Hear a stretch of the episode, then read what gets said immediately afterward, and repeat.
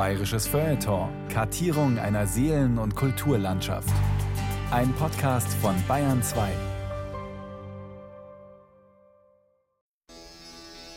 Man macht sich gar keine Vorstellungen, wie wirklich reaktionär im kulturellen Bereich München in der Zeit noch gewesen ist.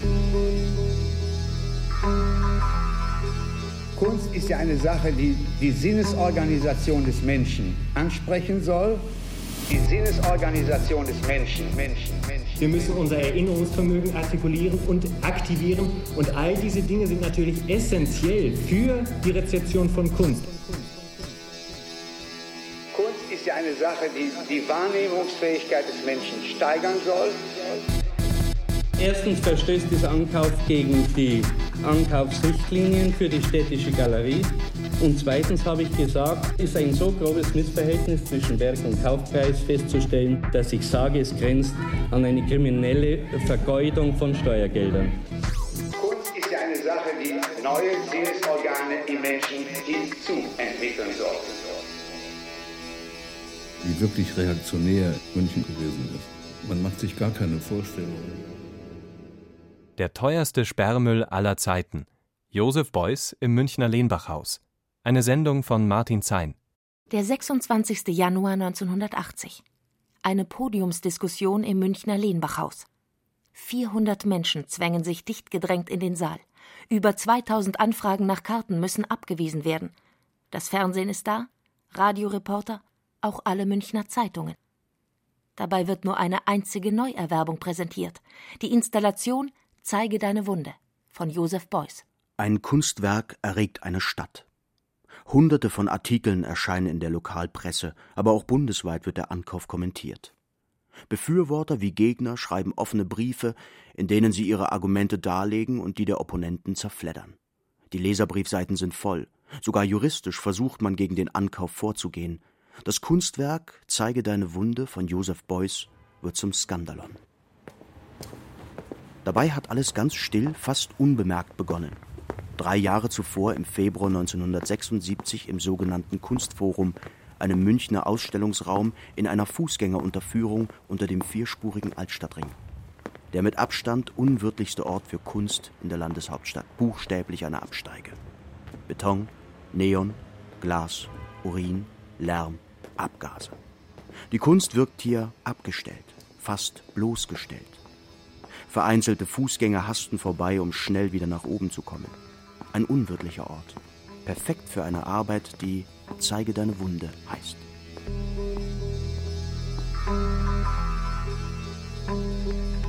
Das war für den Charakter von Zeige deine Wunde genau der richtige Ort. Weil er weg war von dem Trubel der Oberfläche, weil Beuys immer eine Affinität hatte zu Orten, die, die so eine Inkarnation waren, also unter der Erde.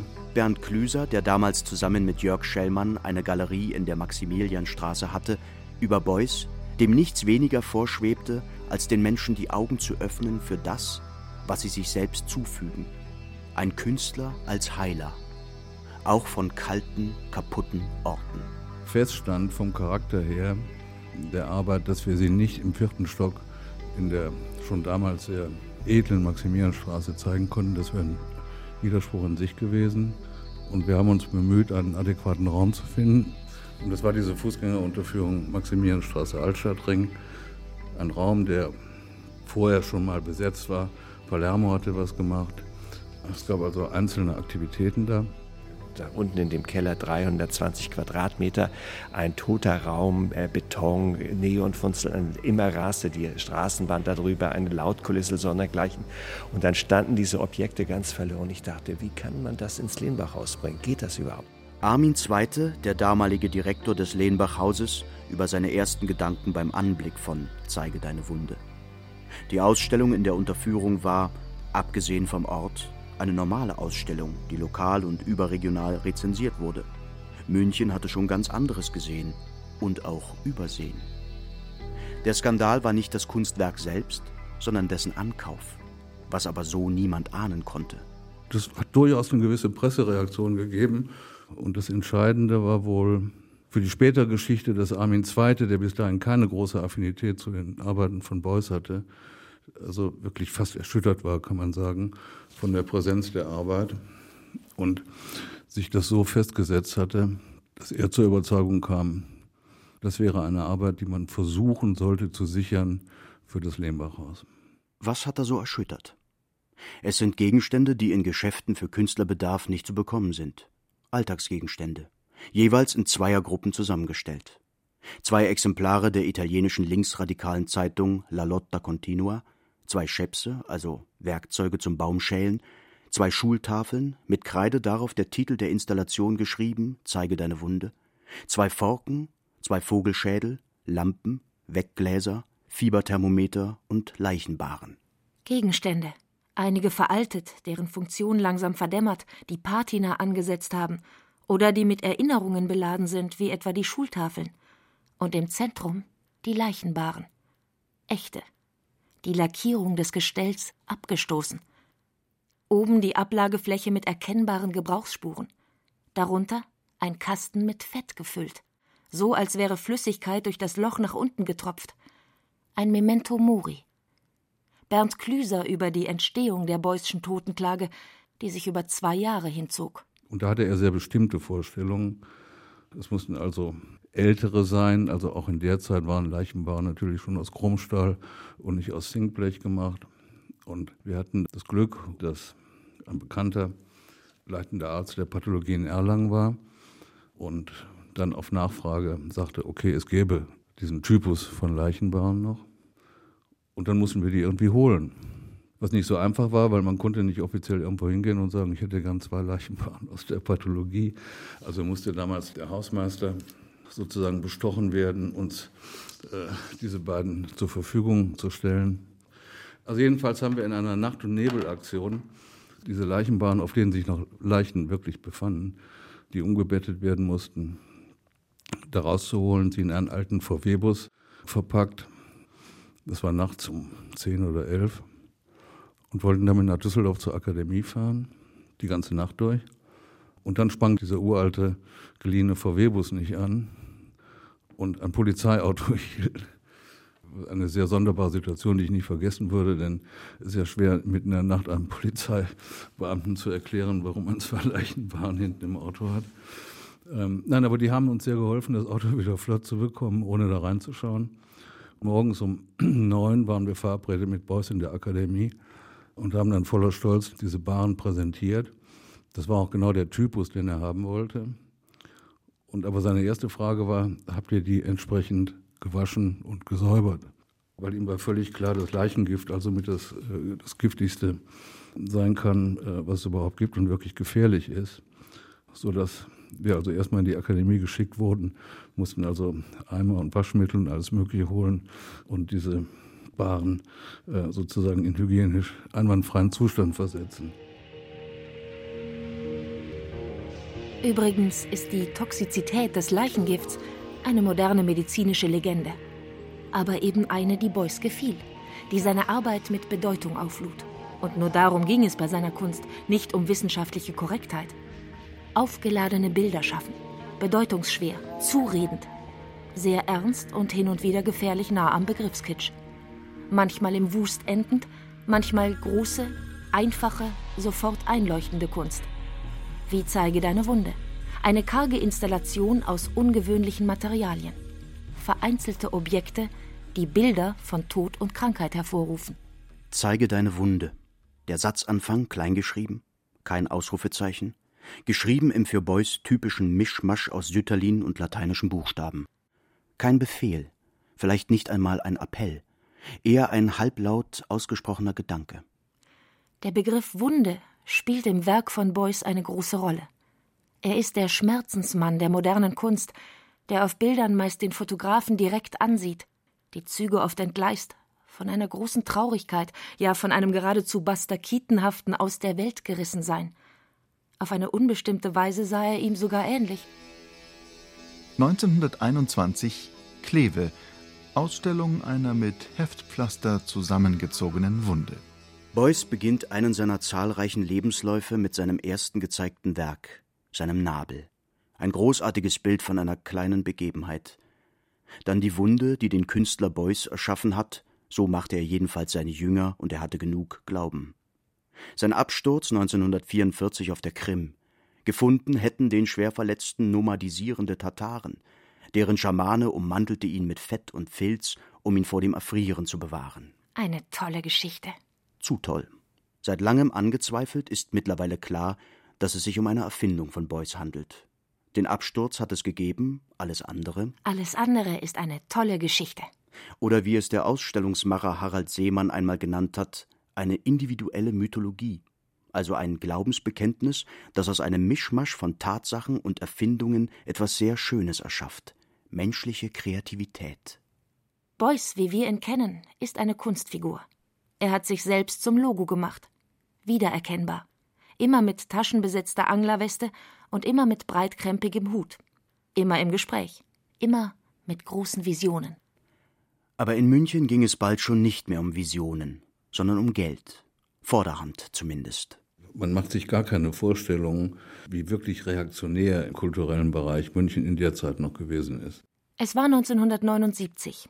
Das Lehnbachhaus plante drei Jahre nach der ersten Ausstellung in München, die Arbeit Zeige deine Wunde von der Galerie Klüser-Schellmann zu erwerben. Eigentlich ein Selbstgänger, auch wenn der Galerist Bernd Klüser mit Schrecken an jene Jahre zurückdenkt. Denn mit 58 Jahren war Beuys ein Star. Weithin bekannt, eine Galionsfigur der Moderne. Der erste Deutsche, der nach dem Zweiten Weltkrieg im renommierten New Yorker Guggenheim Museum eine Retrospektive bekam. Wir waren wieder wer auch in der Kunst. 270.000 Mark sollte die Arbeit kosten. Beuys war also nicht billig. Kein Wunder nach viermaliger Dokumentarteilnahme und zahlreichen Ausstellungen im In- und Ausland. Allerdings würde die Stadt München nur die Hälfte zum Ankauf beitragen müssen, denn der Mäzen Christoph Engelhorn wollte diese Arbeit in München sehen. Dessen Familie besaß große Anteile am Pharmakonzern Böhringer. Seine Erlöse hatte Christoph Engelhorn in eine Stiftung eingebracht, die finanzierte vor allem für die Münchner Pinakotheken den Ankauf von zeitgenössischer Kunst. Anonym übrigens. Sein Name wurde erst im Verlauf des Streits bekannt. Der damalige Lehnbach-Hausleiter Armin II. erinnert sich. Ich war am Zögern, aber eine Sache war damals sehr wichtig in diesem kalten Keller, dass Christoph Engelhorn gesagt hat, der Zweite, wenn Sie je daran denken sollten, dieses Stück zu werfen, ich beteilige mich daran. 135.000 Mark gab Engelhorn dazu. Damit schien die Transaktion finanzierbar und, wichtiger noch, durchsetzbar. Ohne Engelhorns Beitrag wäre fast ein Drittel des jährlichen Ankaufsetats von 900.000 Mark verbraucht worden, für nur eine Arbeit eines Nicht-Münchners. Das war ein Problem.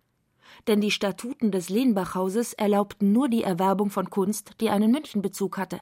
Seit der Gründung 1925 nicht. Eigentlich habe ich immer gedacht, es ist so absurd. Da hat Hans Konrad Rötel es fertiggebracht, Gabriele Münter zu überzeugen, Weltkunst in die kleine Villa zu bringen. Wieso muss man jetzt nur noch Münchner Künstler sammeln? In gewisser Weise wurde die karge Arbeit Zeige deine Wunde zum Rambock, um die Feste München zu schleifen. Dass sich der Streit an Beuys entzündete, war jedoch kein Zufall. Aus dem Land, das sich selbst zerstört, und uns den Way of Life diktiert. Da kommt Regen, bringt Waffen und Tod. Und hört er Frieden, sieht er rot. Wir wollen Sonne statt Regen. Ohne Rüstung leben, ob West, ob Ost. Auf Raketen muss Rost.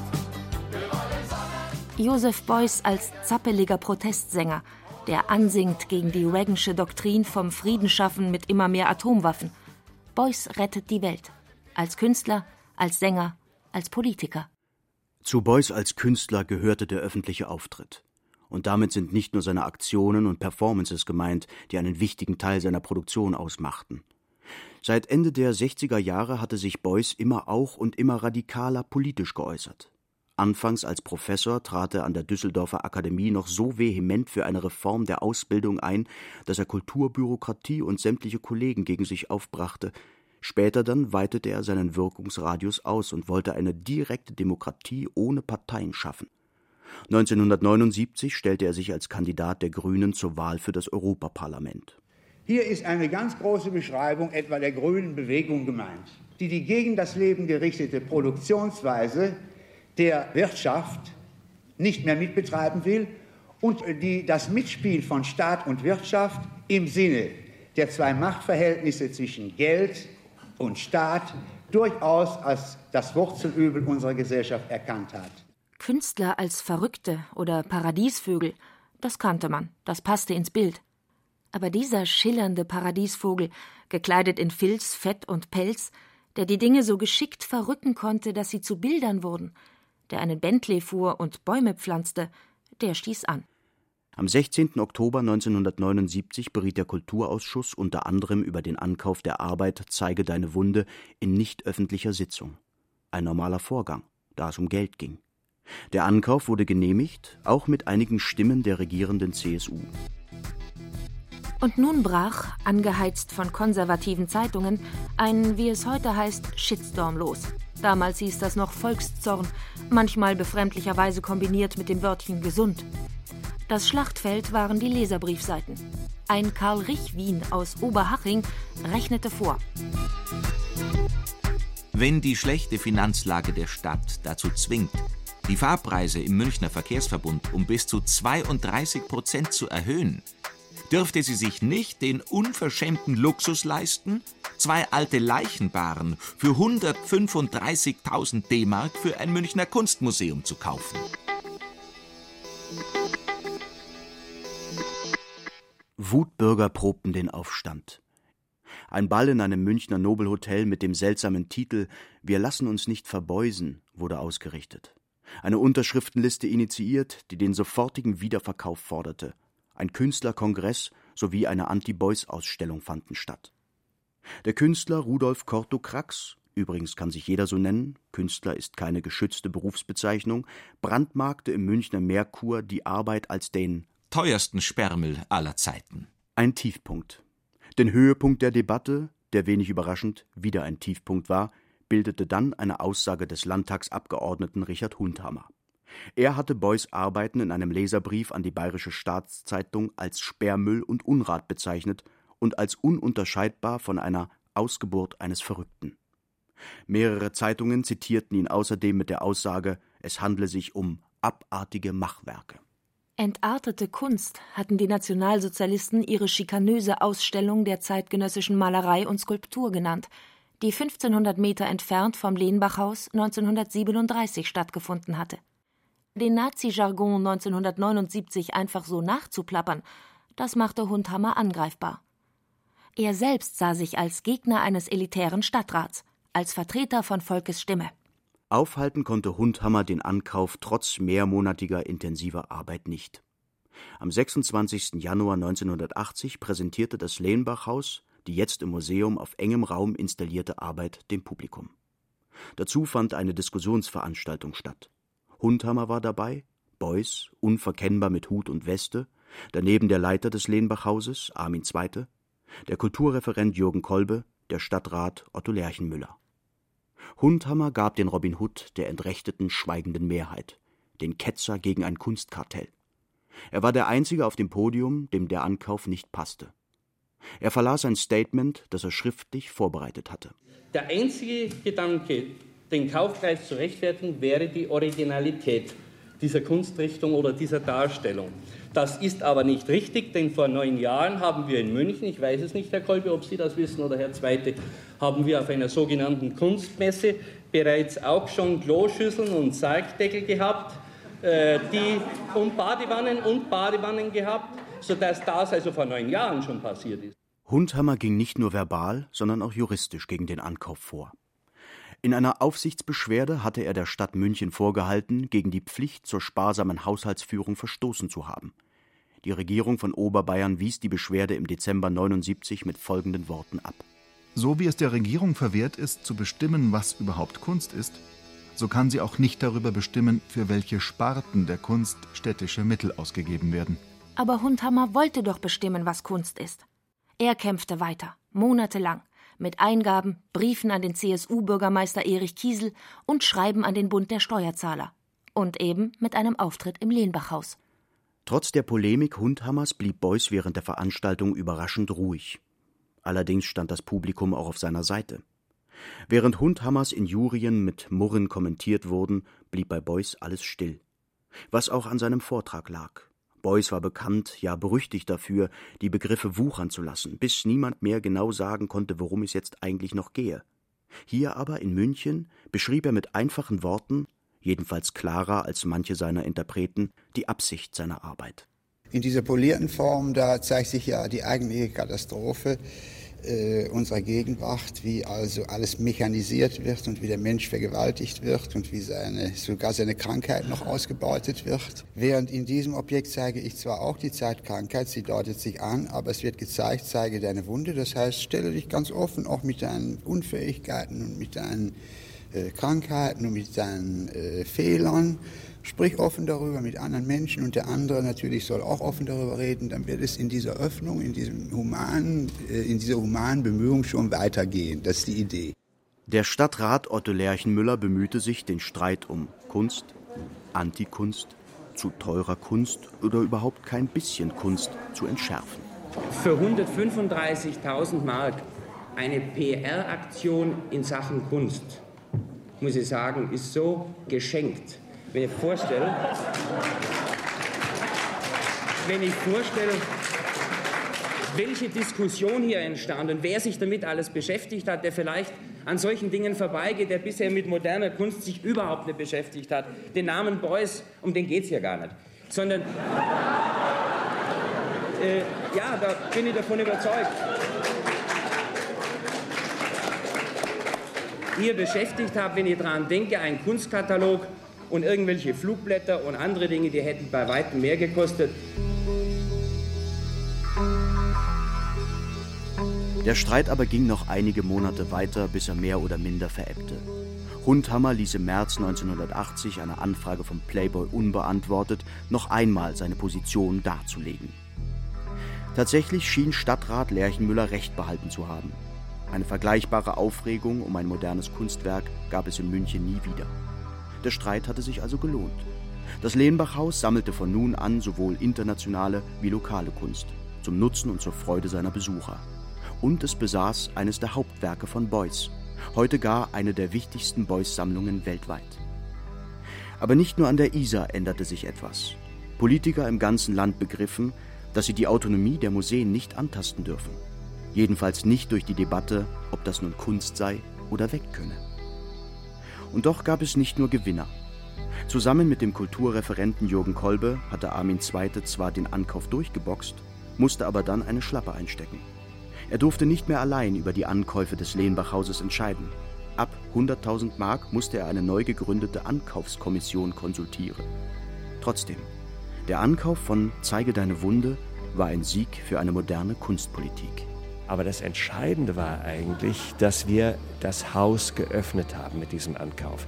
Dass wir sozusagen den internationalen Durchbruch geschafft haben. Nach langen Diskussionen war jetzt klar, man kann nicht einfach nur die Münchner Akademie im Blick haben, sondern man muss auch über den Tellerrand Münchens hinaus gucken und das Vermächtnis des Blauen Reiters der Internationalität einlösen.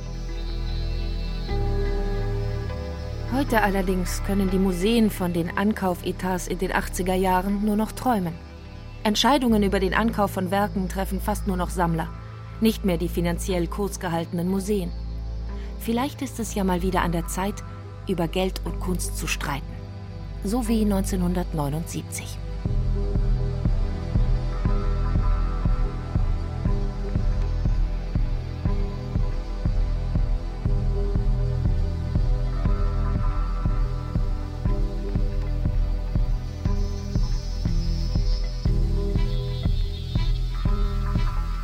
Der teuerste Sperrmüll aller Zeiten. Josef Beuys im Münchner Lehnbachhaus. Das war eine Sendung von Martin Zein. Gesprochen haben Caroline Ebner, Schenja Lacher, Jerzy May und Johannes Hitzelberger. Regie Martin Zein. Redaktion Gabriele Förk. Eine Produktion des Bayerischen Rundfunks 2013.